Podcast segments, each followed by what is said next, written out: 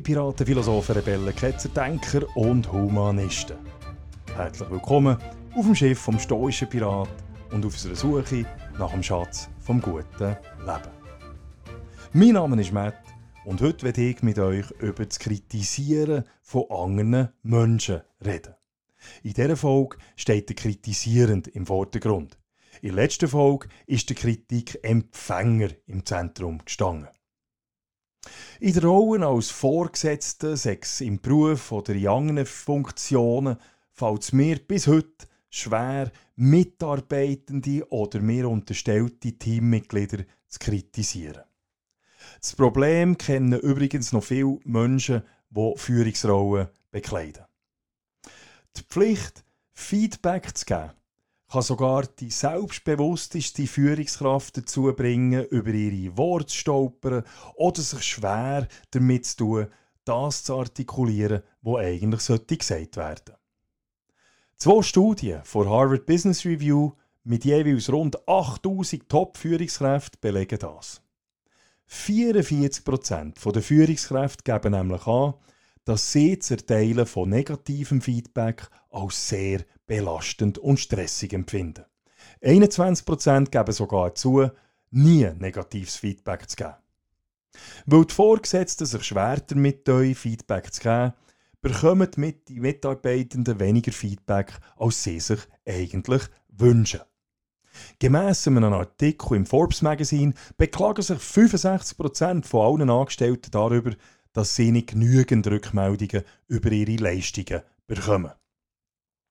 Wir haben also eine Art paradoxe Situation. Auf der einen Seite glauben die Menschen, dass konstruktive Kritik für ihre berufliche Entwicklung wichtig ist und darum wünschen sie sich solche Kritik von ihren Vorgesetzten. Auf der anderen Seite fühlen sich viele Führungskräfte unwohl beim Kritisieren und probieren darum, solche Kritik, wenn immer möglich, zu vermeiden. Es ist unbestritten. Es ist unbestritten, dass es zu der Aufgabe von einem Chef gehört, sein Team zu motivieren und zum Erfolg zu bringen. Die allgemeingültige Meinung ist, dass eine Erfolgssteigerung mitunter über das Kritisieren der Mitarbeitenden funktioniert. Für mich stellen sich diesbezüglich zwei Fragen. Erstens, ist es tatsächlich so, dass Kritik leistungssteigend und motivierend wirkt? Und zweitens, wenn ja, wie sollte das Feedback denn auch erfolgen? Obwohl in unserer Gesellschaft, in unseren Organisationen und Unternehmungen die feste Meinung vorherrscht, dass Kritik uns hilft, besser zu werden, zeichnen wissenschaftliche Untersuchungen ein anderes Bild.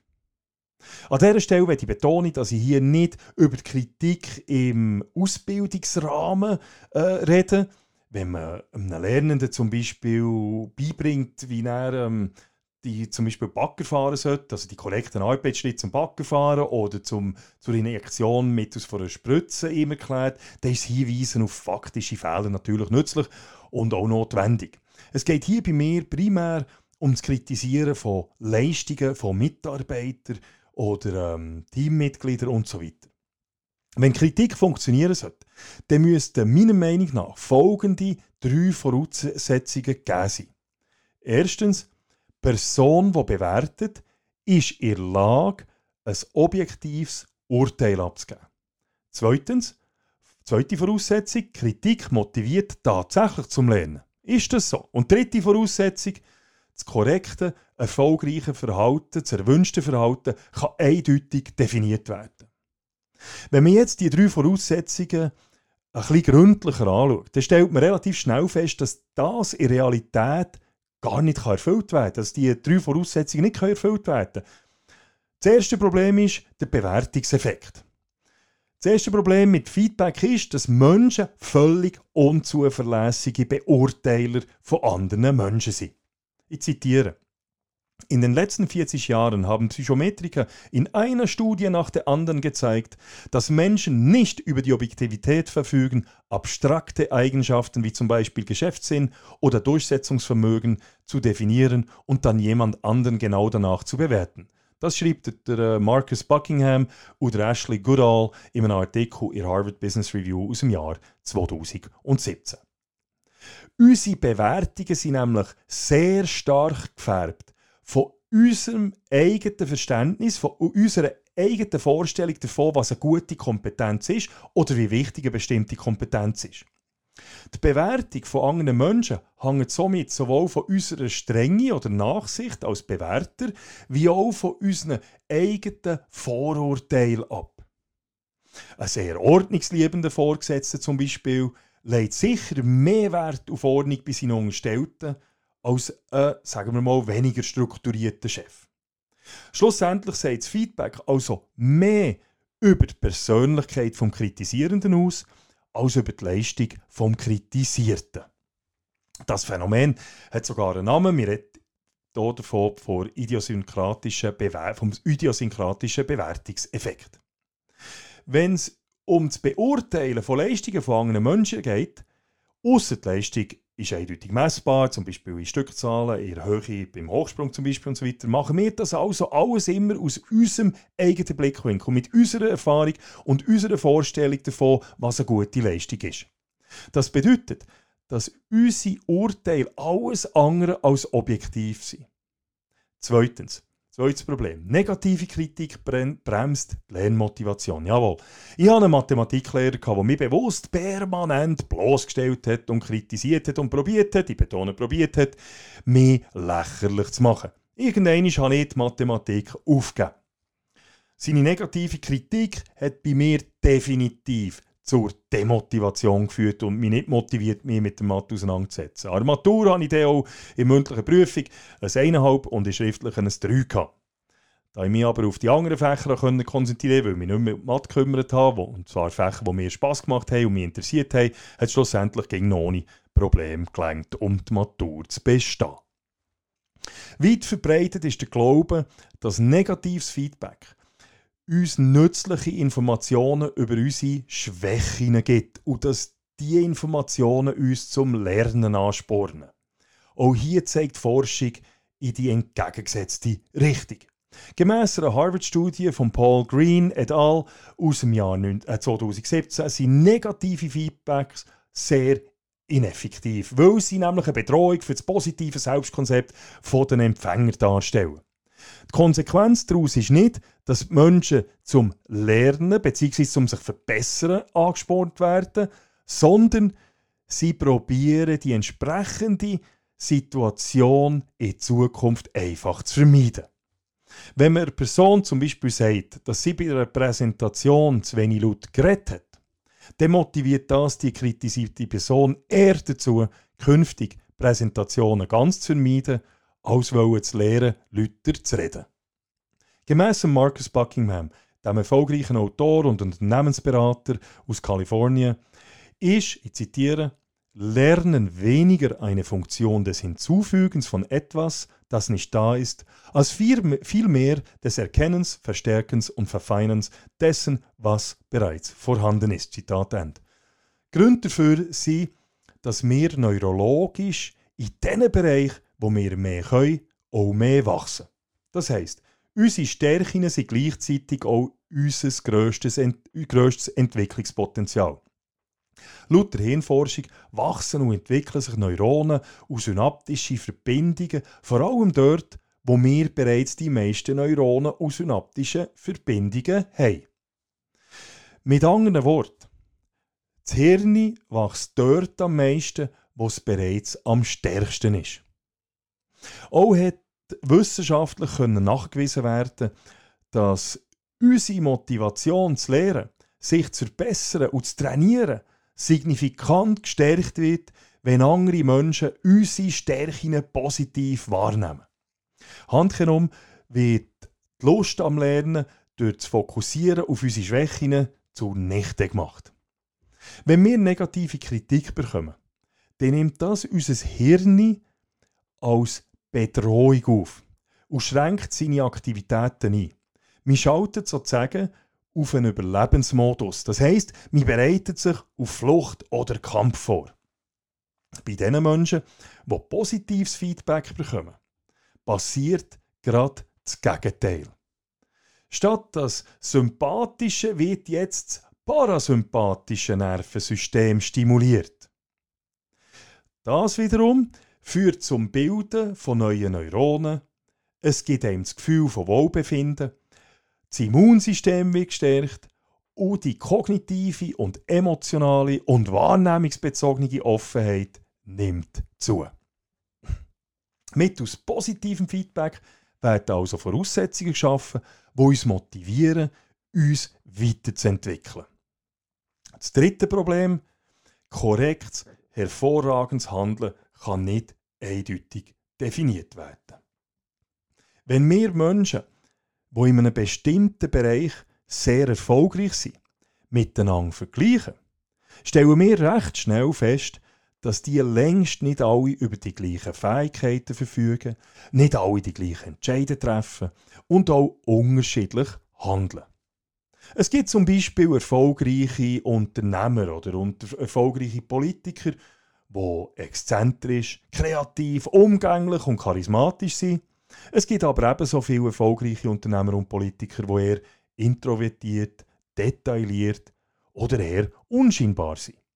Oder schaut mal erfolgreiche Sportler an. Es gibt erfolgreiche Sportler, Boxer, die eher einen defensiven Stil haben, andere arbeiten auf Distanz und wiederum andere suchen den Infight.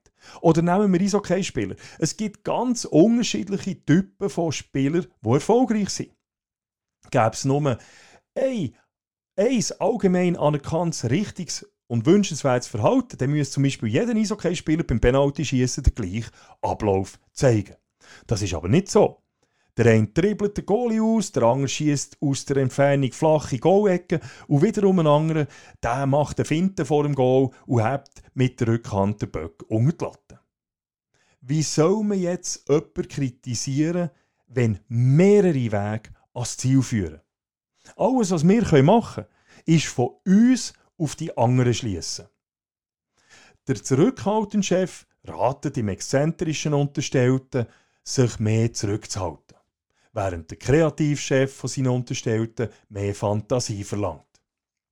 Der Eishockey-Coach, der während seiner Spielerkarriere mehr Goal durch Distanzschüsse erzielt hat, verlangt von seinen Spielern wahrscheinlich weniger zu dribbeln und dafür mehr zu schießen. Also, es gilt erneut. Kritik sagt mehr über den Kritisierenden aus als über die kritisierte Person. Wir stellen also fest, dass wir mittels negativer Kritik bei unseren Mitarbeitenden keine positiven Resultate erzielen. Jetzt stellt sich die Frage, was wir denn sonst müssen unternehmen damit wir das Potenzial, äh, damit wir das Potenzial auch bei unseren Mitarbeitern können abrufen können, damit wir unsere Mitarbeiter können unterstützen erfolgreich zu sein. Hier einige Tipps, Tipps zum Geben von Feedback. Erstens, positives Menschenbild habt ein positives Menschenbild. Wenn ihr jemanden auf einen Fehler ansprechen müsst, dann seid euch bewusst, dass die fehlbare Person nicht absichtlich falsch gehandelt hat. Kein Mensch, wirklich kein Mensch, außer es handelt sich um einen Psychopath, handelt mit der Absicht, etwas Schlechtes zu machen oder extra einen Fehler zu machen. Jeder Mensch strebt nach Anerkennung und probiert auch entsprechend zu handeln. Wenn jetzt jemandem ein Fehler passiert, dann ist er sich diesem Fehler in der Regel voll bewusst. Niemand wünscht sich mehr, einen Fehler zu korrigieren, als die Person, die den Fehler gemacht hat. Es bringt also gar nichts, mit einer fehlbaren Person zu schimpfen, sie anzuschreien oder irgendeinen Wutanfall zu haben. Wenn ein Mitarbeiter einen Fehler gemacht hat, dann muss man als Vorgesetzter cool bleiben und probieren, Voraussetzungen zu schaffen, damit der Mitarbeiter seine Fehler so rasch wie möglich wieder gut machen kann. Statt dem Mitarbeiter Vorwürfe zu machen und die Frage aufzuwerfen, wieso er den Fehler gemacht hat, sollte man sich gemeinsam mit dem Mitarbeiter auf das Hier und Jetzt konzentrieren und überlegen, was es jetzt zu tun gibt, damit der Fehler korrigiert bzw momentan, der momentane Zustand kann behoben werden.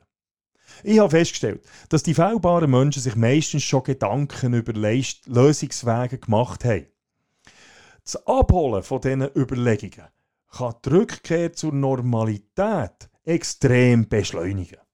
Am schlimmsten, wirklich am schlimmsten ist es, wenn sich Mitarbeitende nicht getrauen, ihrem Vorgesetzten einen Fehler oder ein Missgeschick zu melden oder einzugestehen.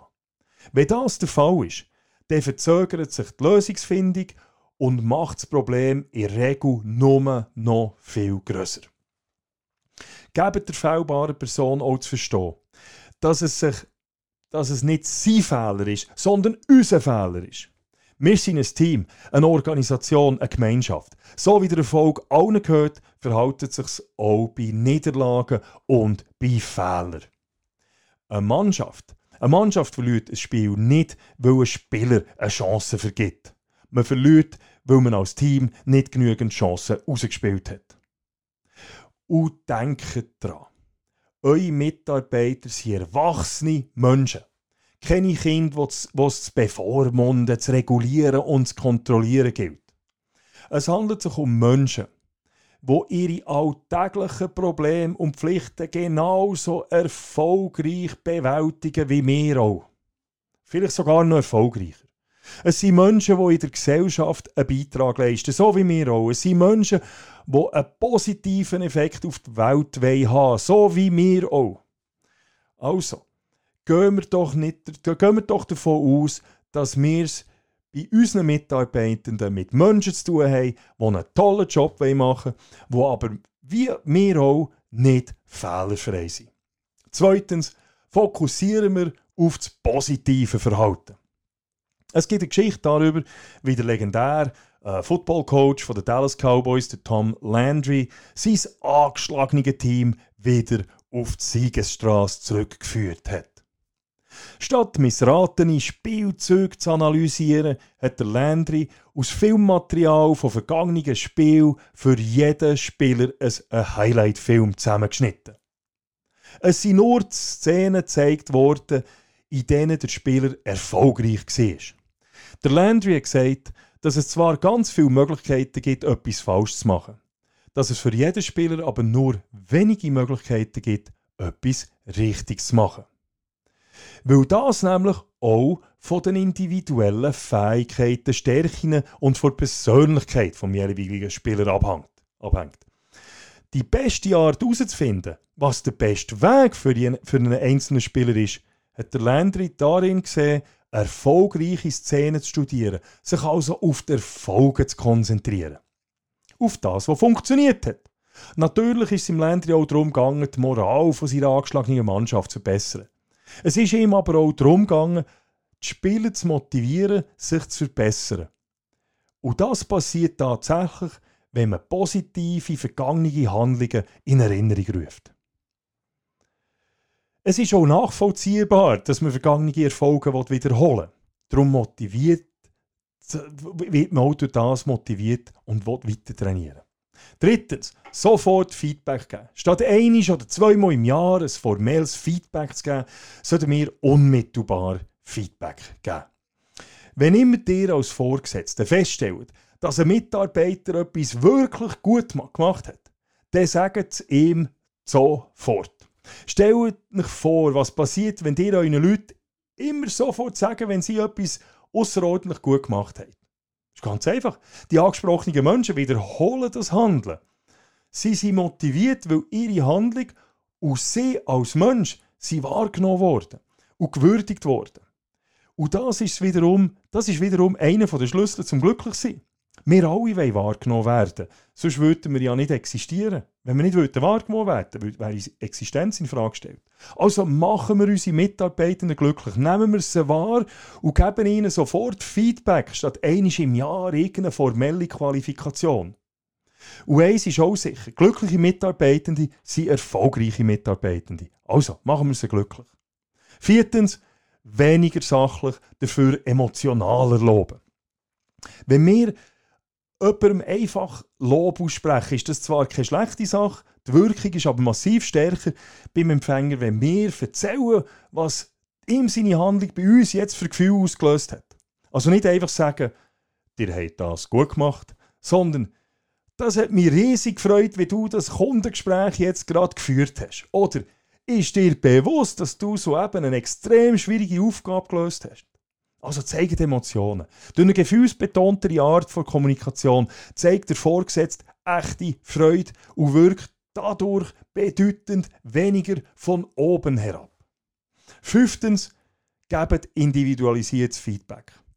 Keine zwei Mitarbeiter sind genau gleich.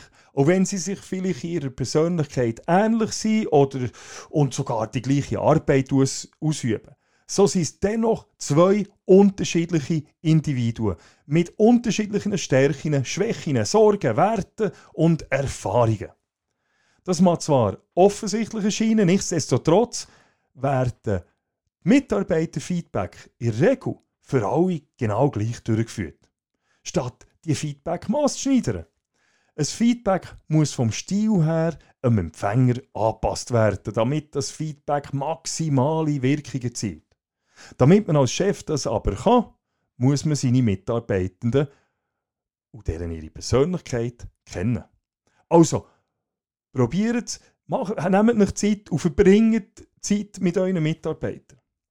Sechstens, günstige Voraussetzungen schaffen. Bevor man anfängt, seine Mitarbeitenden zu kritisieren, sollte man sich als Feedbackgebende stets die Frage stellen, ob man auch alles unternommen hat, damit seine Mitarbeitenden können und erfüllen Ich muss mich fragen, ob ich möglichst günstige Voraussetzungen geschafft habe, damit meine Angestellten ihr Potenzial auch ausschöpfen können. Schlussendlich muss sich ein Vorgesetzter immer bewusst sein, dass ein Versagen, ein Versagen von seinen Mitarbeitern auch immer ein Versagen von ihm selber ist. Vielleicht hat man in, in seinen Mitarbeitern die notwendigen Werkzeuge, Mittel und Ressourcen zum Erfüllen nicht zur Verfügung gestellt. Vielleicht hat man als Vorgesetzter nicht genug seine Mitarbeiter nicht genug ausgebildet, schlechte Aufträge gegeben, unklare oder einfach das falsche Team, Team zusammengesetzt. Die Verantwortung für Misserfolg trägt immer der Chef. Wo ich einmal mit, dem, mit einem Korpskommandanten einen Truppenbesuch gemacht habe, hat ein, ein junger Kompaniekommandant im Grab von einem Hauptmann zum Korpskommandant gesagt, oh, ich habe eine schlechte Kompanie, es sind alles nur Deppen. Kurz darauf hat der, Korpskommandant sich zu mir umgedreht und gesagt, also bislang habe ich auf diesem Waffenplatz nur einen Depp gesehen. Ja, meine Damen und Herren, es längt nicht vom Podest oben, oben zu kritisieren. Als Vorgesetzter sollte man auch absteigen, sich der Herausforderungen von seinen Unterstellten bei ihrer Aufgabenbewältigung bewusst werden und probieren, das in seiner Macht Stehende zu unternehmen, damit die Probleme von den Unterstellten minimiert werden, also günstige Voraussetzungen geschaffen werden. Dass viele Chefs und mir auch schwer, schwerfällt, negative Kritik aussprechen, muss man diese Voraussetzungen so schaffen, dass negatives Feedback gar nicht nötig wird. Mit den sechs genannten Regeln ist das meines Erachtens einigermaßen möglich. Also, habt ein positives Menschenbild. Fokussiert euch auf das positive Verhalten von Unterstellten. Gebt sofort Feedback. Lobet weniger sachlich und, sachlich und zeigt wahre Freude. Individualisiert das Feedback und schafft günstige Voraussetzungen für euch und eure Mitarbeitenden. So, that's it. Ich hoffe, es hat euch gefallen und mindestens zum Denken angeregt. Auf meiner Webseite www.müllermatthias.ch findet ihr den schriftlichen Text und die Quellenangabe. Ihr könnt dort auch den Newsletter abonnieren, wenn ihr wollt, auf dem Laufenden gehalten werden. Und weil letzte Woche der 1000. Download erfolgt ist, verschenke ich zwei signierte Bücher von mir, wie entscheiden Sie, mit dem Titel Wie entscheiden Sie, schreiben wir einfach bis zum 15. Januar 2021 eine Nachricht via meiner Webseite mit dem Stichwort Buch. Und wenn euch der Podcast Spaß macht, gemacht hat und ihr etwas könnt mitnehmen könnt, dann könnt ihr mir eins oder mehrere Kaffee spenden. Das via den Link, den ihr auch in der Beschreibung findet. An dieser Stelle merci allen denen, die mir schon Kaffee gespendet haben. Ist mega cool. Okay, that's it. Ich hoffe, es hat euch gefallen und es würde mich freuen, wenn ihr auch in Zukunft wieder mit an Bord vom Schiff vom stoischen Pirat kommt. Bis gleich, macht's gut.